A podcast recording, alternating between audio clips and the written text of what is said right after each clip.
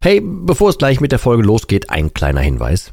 Ich lade dich herzlich zu meinem kostenlosen und brandneuen Webinar ein, wie du die Alkoholsucht dauerhaft hinter dir lässt. Es ist vollgepackt mit Einblicken, persönlichen Geschichten und praktischen Tipps, wie du diesen blöden Alk endlich dauerhaft hinter dir lassen kannst. Ohne Verzicht und ohne ständige Rückfälle.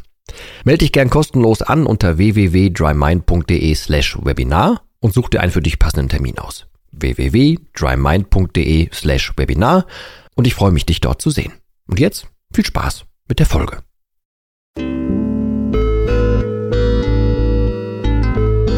Nüchtern betrachtet. Der Nie wieder Alkohol Podcast.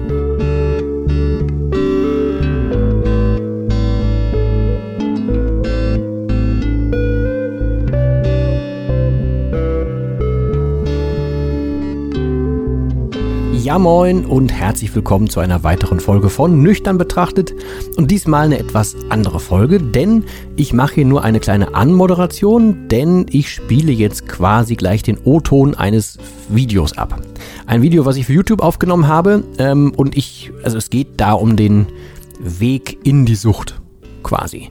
Ähm, ich möchte das aber so abspielen, weil ich glaube, wenn ich es nochmal erzähle, wird es nicht besser. So. Die ist ein klein bisschen länger dann jetzt die Folge. Ähm, das Video, ich werde es auch als YouTube verlinken, also wer es lieber gucken möchte, das ist in den Show Notes verlinkt. Aber ähm, ich wollte das Video trotzdem teilen, also den Inhalt trotzdem teilen, aber das komplett neu aufzunehmen hätte nicht viel Sinn gemacht. Deswegen folgt jetzt nach dieser kleinen Anmoderation der tatsächliche Teil. bisschen andere Musik und so weiter, aber ich hoffe, das passt für die eine Folge mal so. Wollte den Inhalt aber auf jeden Fall hier auch lassen. Also bedanke mich auf jeden Fall fürs Zuhören und das Ende ist dann wie gewohnt, nur mit einer anderen Musik. Und die nächste Folge ist dann wieder ganz normal. Bis dahin viel Spaß mit dem Video oder dem Audio aus dem Video. Mein Weg aus der Abhängigkeit, also von dem hier hin zu dem hier, das gibt's jetzt in diesem Video.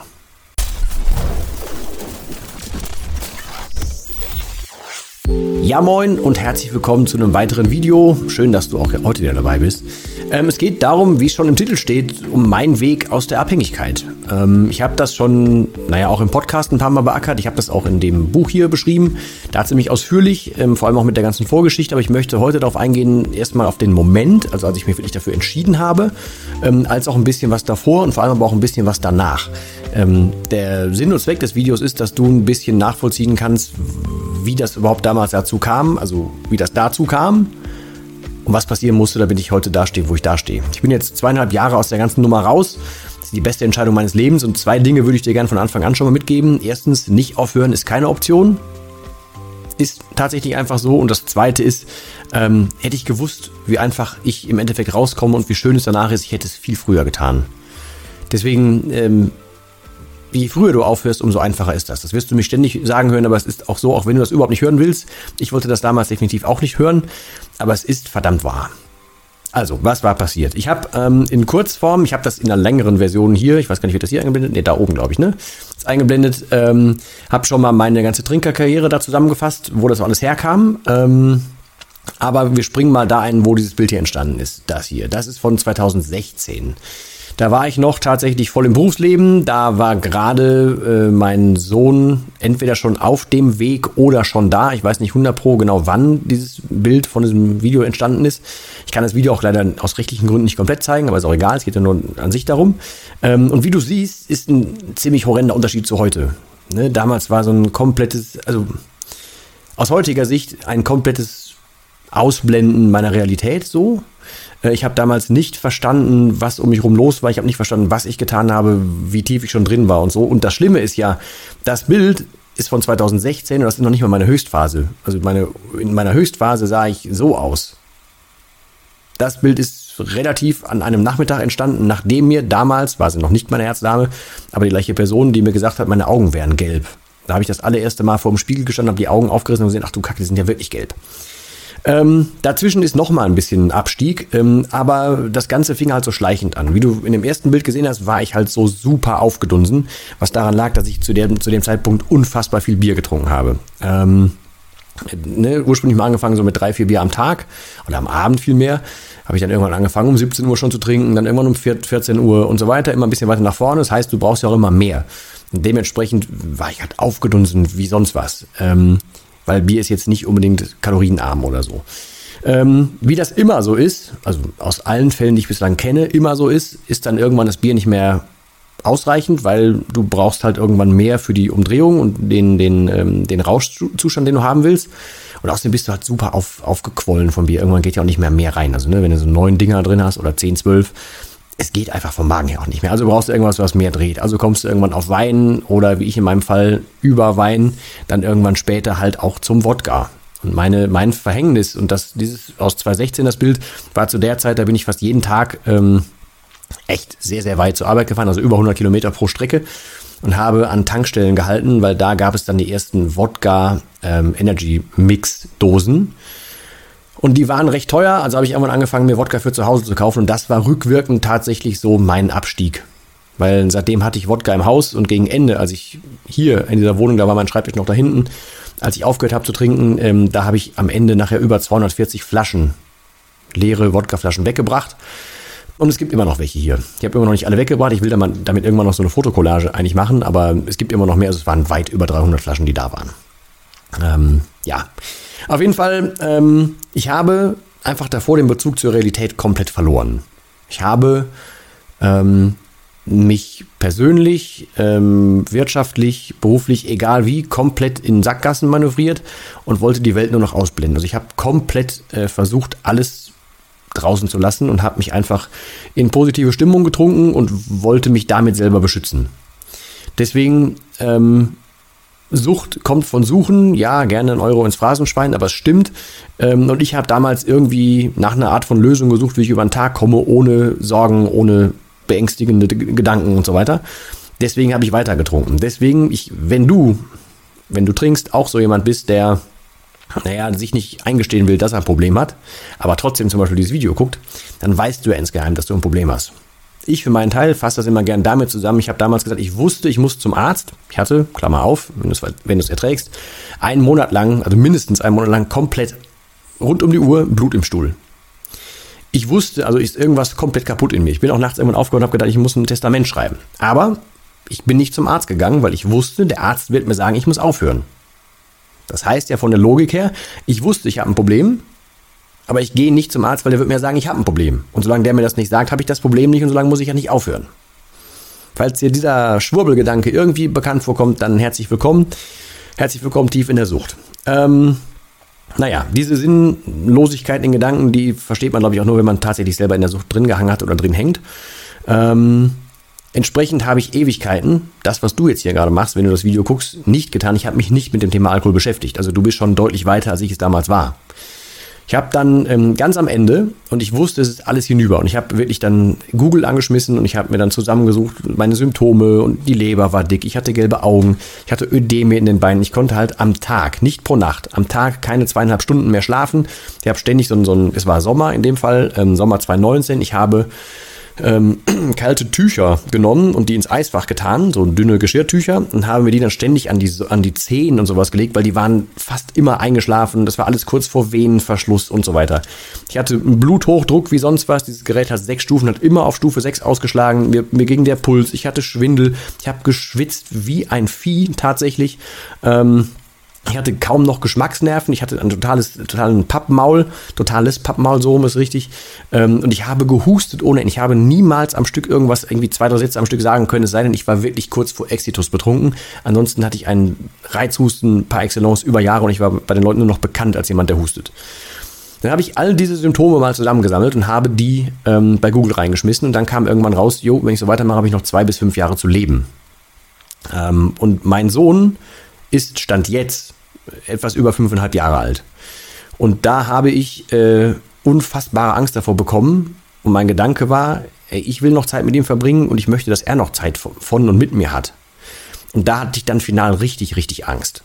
Ähm, und in dieser Angst äh, habe ich halt weiter gegoogelt, habe mich das erste Mal tatsächlich mit dem Thema beschäftigt. Ich hatte zum Glück, ich weiß nicht, woher das kam und woher ich das Geld hatte, das weiß ich nicht, aber ich hatte noch ein Guthaben bei Audible und habe dann da mal nach Alkohol gesucht. Und daraufhin habe ich dann ein Hörbuch gefunden, das war von Ellen K. Ich sage jetzt nicht, dass das Buch mega gut war, aber ich habe das gehört. Das war morgens ähm, und ich habe morgens, wie das damals so war, so der erste Schluck, den ich morgens genommen habe, das war, ich hatte das Glas in der Hand und die Hand zitterte ohne Ende. Also ne, ich konnte es wirklich kaum festhalten, ich musste das erste Glas mit zwei Händen nehmen und dann mit einer ordentlichen Mischung das runterzukriegen. Hat mir nicht geschmeckt, das meiste kam auch morgens direkt wieder raus und so weiter. Ähm, aber nein, ich habe ja kein Problem, Klammer auf und Klammer zu. Ähm, und habe dann ähm, mich halt so mit drei, vier Gläsern ansatzweise ruhig getrunken. Und derweil aber dieses Alkoholbuch gehört. Das heißt, das war intuitiv mein Glück, weil großer, großer Claimer. Ähm, bitte niemand den Entzug alleine zu Hause durchziehen. Ich habe das getan. Ich wusste es nicht besser. Ich warne jeden davor, es hätte zu sonst was kommen können. Keiner wusste, dass ich das mache. Keiner wusste von meinem Problem. Ich hätte hier ins Koma fallen können, ich hätte liegen können. Keiner hätte es gewusst, ich hätte draufgehen können. Bitte niemals ohne ärztliche Rückversicherung tun. Nicht machen, wie ich es gemacht habe. Ich hatte einfach wirklich scheiße Glück. Ähm, mein Vorteil scheinbar war, und die Klammer muss ich auch noch aufmachen, ich hatte vorher unfassbar Angst vor dem Entzug. Ich habe, wenn ich schon nachts zwischendurch mal es doch noch geschafft habe, ein bisschen länger zu schlafen, hatte ich morgens ein unfassbar fahriges Gefühl. Ich konnte mich kaum halten, ich habe mich übergeben und so. Ich hatte richtig, richtig miese Entzüge. Und ich wusste, ey, wenn das schon vier, fünf Stunden ohne Alkohol sind, wie soll denn das dann werden, wenn ich aufhöre? Ich hatte also richtig, richtig Angst davor, wie der Entzug so wird. Und mein Vorteil war, ne, Vorteil in Anführungsstrichen, war, dass ich halt diese vier, fünf, sechs, sieben, keine Ahnung, wie viele Gläser das, das morgens waren, getrunken habe und mich relativ ruhig, auf einen ruhigen Pegel getrunken hatte, sodass ich innerlich ruhig war. Und dann habe ich irgendwann in, aus akuter Angst entschieden, jetzt ist vorbei, habe diese letzte halbe, es war noch eine halbe Flasche Wodka, die im Kühlschrank war, habe die aus dem Kühlschrank genommen, bin darüber ins Badezimmer und habe die mit dem Satz tatsächlich ausgesprochen, also nicht, nee, er war nicht ausgesprochen, ich habe ihn gedacht, ähm, ausgekippt und habe mir gesagt, ähm, okay, das war jetzt sein letzter Schluck Alkohol. Und damit habe ich es weggekippt. Danach habe ich diese halbe Flasche, also diese leere Flasche, habe ich dann auf, die, auf den Küchentisch gestellt, so als Mahnmal. Habe überlegt, was machst du jetzt? Und wusste ja, irgendwann wird das Zittern leicht losgehen, irgendwann muss ja nachher eine Art von ja, Entzugserscheinung ja auftreten. Und habe dann ähm, Hausarbeit ein bisschen angefangen und habe mir das Hörbuch weiter auf die Ohren gelegt. Und so verging dann der Tag. Und rückwirkend weiß ich nicht mehr, ob das ein oder zwei Tage waren, weiß ich wirklich nicht mehr. Es kam mir unendlich lang vor. Und ich kam komplett durcheinander, auch als ich dann mit einer Freundin zum Beispiel gesprochen habe, ich kam komplett durcheinander, was jetzt welcher Tag war. Und ich habe nachts am Himmel hier so, ich wohne sehr weit draußen, wir haben keine Laternen und nichts und es war Sommer und man konnte die Sterne sehen. Ich habe da halt irgendwelche Formationen am Himmel gesehen, hatte so Halluzinationen und so.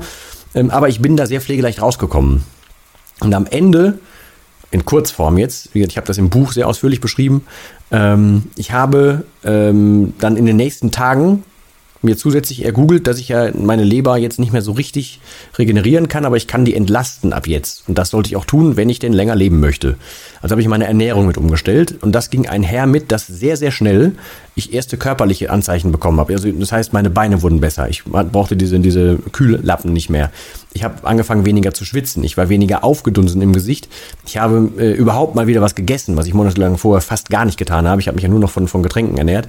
Habe dann ähm, richtig Freude an Obstsalaten bekommen, weil ich wusste, ich soll kleinere, aber dafür mehrere Mahlzeiten am Tag zu mir nehmen. Ähm, und habe dann angefangen, gesunde Dinge zu mir zu nehmen und das gab halt eine tierische Lebensenergie zurück. Dann war auf einmal, ich nenne es immer das Pappmaul weg. Dann hat mein Bruder mir das erste Mal gesagt, ey, du siehst gar nicht mehr so aufgedunsen aus. Dann ähm, merkte ich auf einmal, boah, ich kann erstens schlafen und zweitens kam dadurch unfassbar viel Energie zurück. Dann fühlte ich mich total gut, weil ich hatte kein schlechtes Gewissen mehr und ich fühlte mich ja gut. Und dann kam eine Sache, die, eine gute Sache zur nächsten guten Sache, zur nächsten guten Sache, zur nächsten guten Sache. Und das habe ich auch rückwirkend, ohne dass ich damals wusste, aus meinem Wissensstand jetzt damals scheinbar intuitiv richtig gemacht, weil ich habe dann mir so eine positive Spirale in den Kopf gerammt, die für mich bedeutet hat, okay, das ohne Alkohol ist viel, viel geiler. Ganz tief in mir drin war mir klar, dass, dass, dass Alkohol Gift ist, das habe ich mir aus diesem, diesem Hörbuch mitgenommen und habe mich das so an, daran an so eine Mantra, Mantra hochge, hochgezogen und habe dann äh, naja, kleine Schritte und kleine Schritte gemacht, aber da immer auf die positiven Dinge geachtet. Und genau das ist das, was ich heutzutage jedem empfehle, ähm, der vom Alkohol loskommen möchte. Deswegen habe ich damals überhaupt mein Buch geschrieben, deswegen ist daraus ein Programm entstanden, dieses Dry Mind Programm, von dem ich immer rede. Und daraus ist dann diese Grundlage entstanden, die ich auch, auch in den Mentorings heutzutage benutze. Also wenn ich Leuten eins zu eins helfen darf, von ihrer Sucht loszukommen, weil das Muster ist immer, zumindest meiner Meinung nach ist das Muster, was funktioniert ist, ähm, du hast eine, eine begrenzte Willenskraft, mit der du aufhören kannst. Also du kannst dir einreden, ich möchte aufhören. Das hat jeder da draußen wahrscheinlich schon mal probiert, der es ernsthaft schon mal probiert hat. Der hat dann gesagt, ich will heute nicht mehr trinken, ich darf nicht mehr trinken, ich muss aufhören und so weiter. Das geht eine Zeit lang gut. Aber irgendwann kommt der Punkt, wo dann das Unterbewusstsein kommt und sagt, ach, kommen wir jetzt schon mal entspannt. Ach, ein bisschen können wir doch, guck mal, du schon zwei Tage aufgehört, was ja doch unter Kontrolle. Oder es kommt einfach ein Verlangen. Oder es kommt irgendwie, ein, keine Ahnung, irgendwie eine schlechte Nachricht rein und dann muss doch irgendwie ähm, was getrunken werden, weil im Unterbewusstsein drin steckt, aha, guck mal, bis jetzt hat der Alkohol immer geholfen, du hast ein Problem, ja, lass, lass dir doch wieder helfen, wird einfacher mit dem Alkohol. Solange du das im Unterbewusstsein hast, wirst du nicht, nicht, nicht aufhören können. Du kannst eine Zeit lang dagegen mit, diesem, mit dieser Willenskraft arbeiten. Ähm, und meiner Meinung nach muss man diese Willenskraft sehr, sehr schärfen und sehr aufrecht halten. Parallel muss man aber dafür sorgen, dass man neu über den Alkohol denkt. Und das sage ich auch jedes Mal und jedes Mal neu und ich werde es noch hundertmal sagen. Lerne neu über den Alkohol zu denken und guck an, was der wirklich ist. Versuch dieses ganze romantisierte Blicken darauf loszuwerden. Der Alkohol tut dir nichts Gutes. Ich versuche dich in sämtlichen Programmen, in sämtlichen Videos, Podcasts, keine Ahnung was, so an die Hand zu nehmen, dass du den Alkohol neu zu, zu sehen lernst, damit du dem mal hinter die Schliche kommst, damit du den nicht positiv wirst, sondern damit du die schlechten Seiten daran siehst und alles, was der dir Schlechtes tut. Damit, und das nenne ich immer, schärft man dann die Werkzeuge, die man nutzen kann, während man noch genug Willenskraft hat. Und während man an diesen Werkzeugen arbeitet und im Unterbewusstsein an dieser ähm, ja, Umpolung arbeitet, dass der Alkohol tatsächlich was Schlechtes ist, solange man dieses, oder während man dieses Wissen umpolt, Derweil kann man auf die Willenskraft setzen und dann arbeitet man einfach daran, dass man, naja, die ersten Erfolgserlebnisse bekommt von eigener Überzeugung und so weiter. Und wenn man eine eigene Überzeugung hat, dann, dann kannst du aufhören. Und dann kannst du auch nachhaltig aufhören zu trinken und dann rutscht du auch nicht wieder zurück. Das ist das Wichtige, das ist der große Punkt. Du musst lernen, neu drüber zu denken und wenn du das geschafft hast, dann kann dir der Alkohol irgendwann nichts mehr. Das ist viel Arbeit, ja, und selbst wenn du es geschafft hast, aufzuhören, danach liegt immer noch viel Arbeit vor dir, will ich nicht beschönigen, aber es lohnt sich das, was du vorher beim, beim Trinken getan hast, das war einfach immer nur so ein, ey, ich blende für heute was aus, ich mache irgendwas, ich will das nicht wahrhaben. Das war immer ein Wegducken, das war immer ein, ein, ein passives Aushalten, ein in den Tag reinschludern, keine Ahnung was. Das war nicht real, das war nichts Nachhaltiges. Das, was du jetzt, wenn du aufhörst, aufbaust, das ist das tatsächlich Reale. Und das bleibt auch. Du hast keine Phasen mehr, sondern du hast eine Phase. Und das ist das Allerbeste, was mir jemals passiert ist, neben meinem Sohn natürlich, aber das ist das Allerbeste. Und dieses Prinzip musst du verstehen und das ist der Grund, warum ich damals so aussah. Ich hatte keine Ahnung von nichts. Ich habe mich vernachlässigt. Ich habe mich vor allem versteckt. Ich habe nichts wahrgenommen. Ich habe einfach versucht, so durchzukommen und habe mich in irgendeine emotionale Lage getrunken, getrunken, aber ich habe nichts am Leben geändert. Und das jetzt, das ist tatsächlich mit vollen geistigen Kräften und allem, was ich habe, mit, mit allem ich, im, im Jetzt sein, ohne dass ich jetzt hier spirituell sein soll, bin ich überhaupt nicht, aber ich kann aktuell wahrnehmen, was in mir ist, ich kann wahrnehmen, wie es mir geht, ich kann meine Natur wahrnehmen, ich kann ehrlich sein, ich darf ehrlich zu meinen Mitmenschen sein und so weiter. Und ich kann alles Mögliche tatsächlich genießen, steuern und angehen. Und ich habe die Tage das schöne ähm, Kompliment bekommen, ich wäre ähm, antipassiv. Das fand ich sehr schön tatsächlich. Und das würde ich dir gerne sehr aufs Brot schmieren. Das heißt, wenn du jetzt tatsächlich hier noch guckst und hast ein Problem, und trinkst noch, dann bitte ich dich einfach, beschäftige dich weiter mit mir hier auf dem Kanal, beschäftige dich mit dem Podcast, liest gerne das Buch, beschäftige dich mit allem, was ich raushaue. Es gibt noch ein E-Book, das auch umsonst und so weiter. Und bitte, ich, das gibt's auch für, für äh, einen Euro zum Testen, da kannst du sieben Tage reingucken, guck in das Dry Mind Programm rein und gib dem Ganzen und gib dir vor allem eine Chance. Und wenn du dich einlässt, dann mach es bitte eh zu Ende, weil es geht nur auf Dauer. Du musst ein bisschen Zeit investieren, du musst Zeit in dich investieren und du musst dich dazu in die Lage bringen, dass bei dir Groschen fallen. Und wenn diese Groschen fallen, dann kannst du von dem Zeug loskommen. Und wenn das, wenn meine Geschichte jetzt einfach ein Anreiz dafür ist, dass du da auch rauskommen willst und wenn du denkst, in dir schlummert irgendwie auch so eine deutlich bessere Version als die, die du aktuell verkörperst, ja, dann fühl dich eingeladen, mach mit, lern gerne aus meinen Fehlern und mach die nicht auch nochmal extra. In diesem Sinne, vielen Dank zum, fürs Zugucken. Ich hoffe, wir sehen uns noch in anderen Videos oder hören uns im Podcast oder schreibt mir eine Mail. Ich habe auch eine WhatsApp-Nummer hier, hier verlinkt und so weiter. Instagram auch verlinkt, alles da. Das Dry Mind Programm ist verlinkt. Auch alles zu den Mentorings. Hier ist auch nochmal, weil ich das hier einblenden kann oder da wahrscheinlich.